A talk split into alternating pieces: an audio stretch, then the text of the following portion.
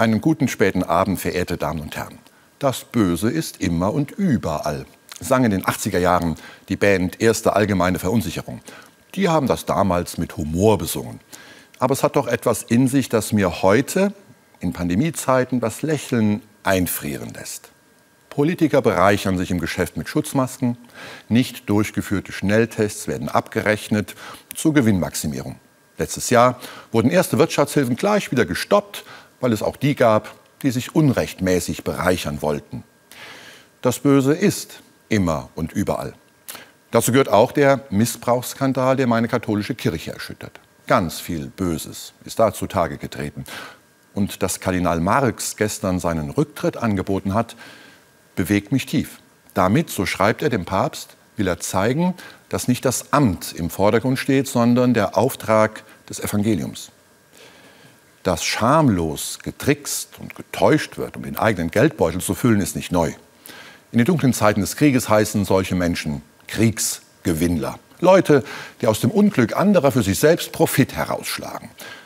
So ein Verhalten hat Menschen schon lange umgetrieben und Deswegen haben sie gefragt, warum sich manche oder viele so übel verhalten. Eine Antwort ist schon früh in christlichen Klöstern entstanden. Da lebten Menschen in einer engen Gemeinschaft, sie mussten Regeln finden für das gemeinsame Leben. So entstand die Liste der sieben Hauptsünden, heute noch bekannt als die sieben Todsünden. Dazu gehört als Nummer zwei der Geiz mit der Habgier im Gefolge und als Nummer fünf die Völlerei die sich in Selbstsucht suhlt.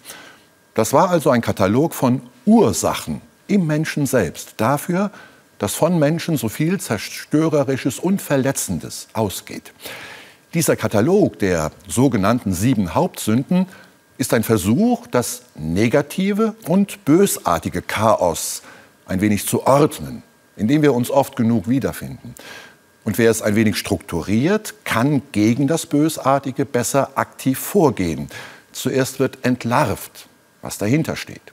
In diesem Falle Habgier und Selbstsucht. Nicht vor dem Bösen kapitulieren. Eine Ordnung entdecken im Chaos, um es eindämmen zu können. Das steht für mich hinter diesem Katalog der sieben Sünden. Das Böse ist immer und überall, ja. Aber das Gute ist immerer und überaller. Da ist zum Beispiel die Europäische Staatsanwaltschaft am Dienstag an den Start gegangen. Mit ausgelöst dadurch, dass Nummer 2 und 5 aus der Liste, Habgier und Selbstsucht also, der Allgemeinheit Hunderte von Millionen Euro Steuergelder rauben. Ein anderes Beispiel aus der abgelaufenen Woche ist für mich auch, dass Papst Franziskus das kirchliche Recht verschärft und es strenger macht gegen Wirtschaftsvergehen, aber vor allem auch im Kampf gegen sexualisierte Gewalt.